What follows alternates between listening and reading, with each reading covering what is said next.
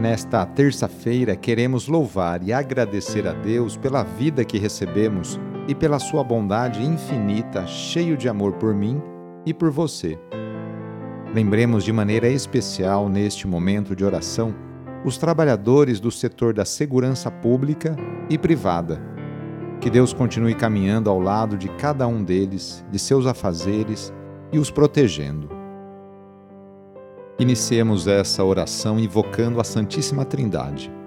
Em nome do Pai, do Filho e do Espírito Santo. Amém.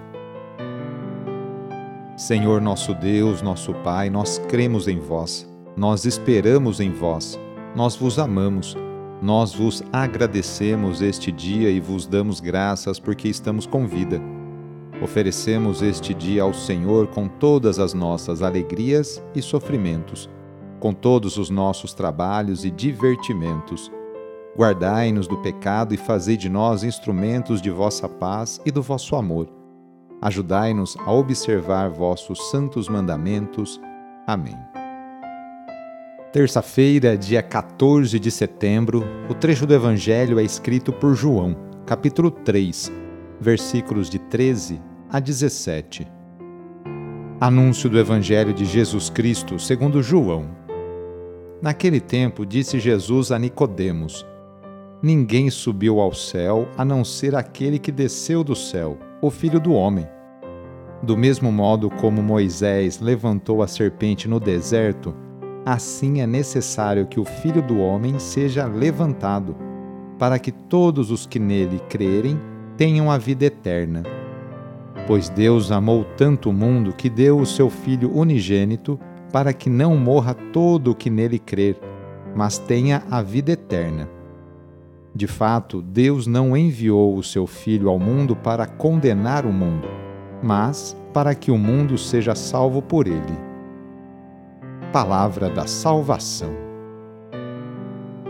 Hoje a Igreja no mundo inteiro está em festa pela exaltação da Santa Cruz.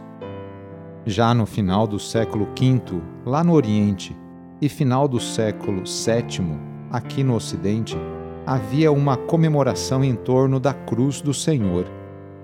No dia 14 de setembro, as igrejas que tinham uma relíquia maior da cruz costumavam expô-la à veneração dos fiéis em celebração solene. A esse fato dava-se o nome de exaltação da Santa Cruz.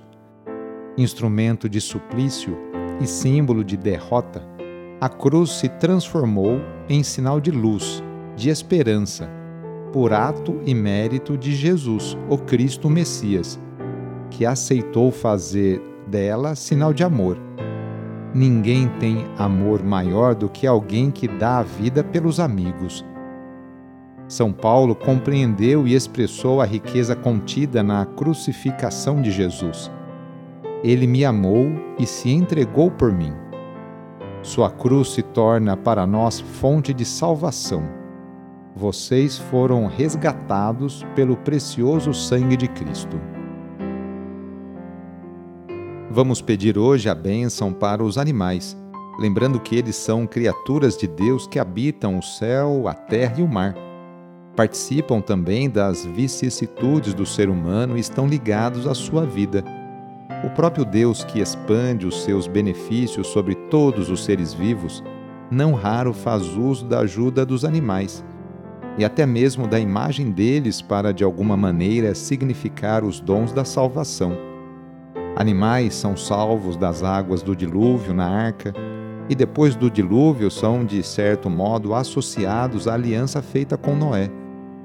O Cordeiro Pascal recorda a imolação pascal e a libertação da escravidão do Egito. Um grande peixe salva Jonas. Animais são associados à penitência do ser humano e, juntamente com todas as criaturas, participam da redenção de Cristo. Invocando, portanto, a bênção de Deus sobre os animais, louvemos o próprio Criador de todas as coisas. Demos graças a Ele por ter elevado o ser humano acima de todas as criaturas e peçamos também que nos ajude a reconhecer nossa dignidade de ser humano e a caminhar sempre em seu amor. Então aproxime agora de seu animal de estimação e vamos rezar. Ó Deus, Criador e doador de todos os bens, que tudo fizestes com sabedoria e destes ao ser humano, criado à vossa semelhança, o domínio sobre todos os animais. Nós vos pedimos que, mediante vossa bênção, estendais sobre estes animais a vossa mão e concedei que eles sejam bem cuidados em todas as suas necessidades. Por Cristo, vosso Filho e nosso Senhor, na unidade do Espírito Santo. Amém. Receba neste momento a bênção de Deus. Ele está junto de você e te acompanhará por toda a sua vida. A nossa proteção está no nome do Senhor, que fez o céu e a terra. O Senhor esteja convosco, Ele está no meio de nós. Pela intercessão de Santa Rita de Cássia, desça sobre você, sobre a sua família, sobre o seu trabalho e intenções a bênção do Deus Todo-Poderoso. Pai, Filho e Espírito Santo. Amém.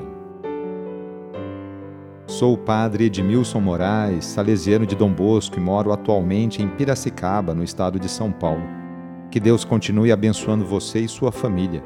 Fique na paz do Senhor e em suas bênçãos, porque Ele sempre acompanhará você. Cuidado ao sair de casa. Cuide de sua higiene. Use a máscara e lave sempre suas mãos com água e sabão. Abraço e até mais.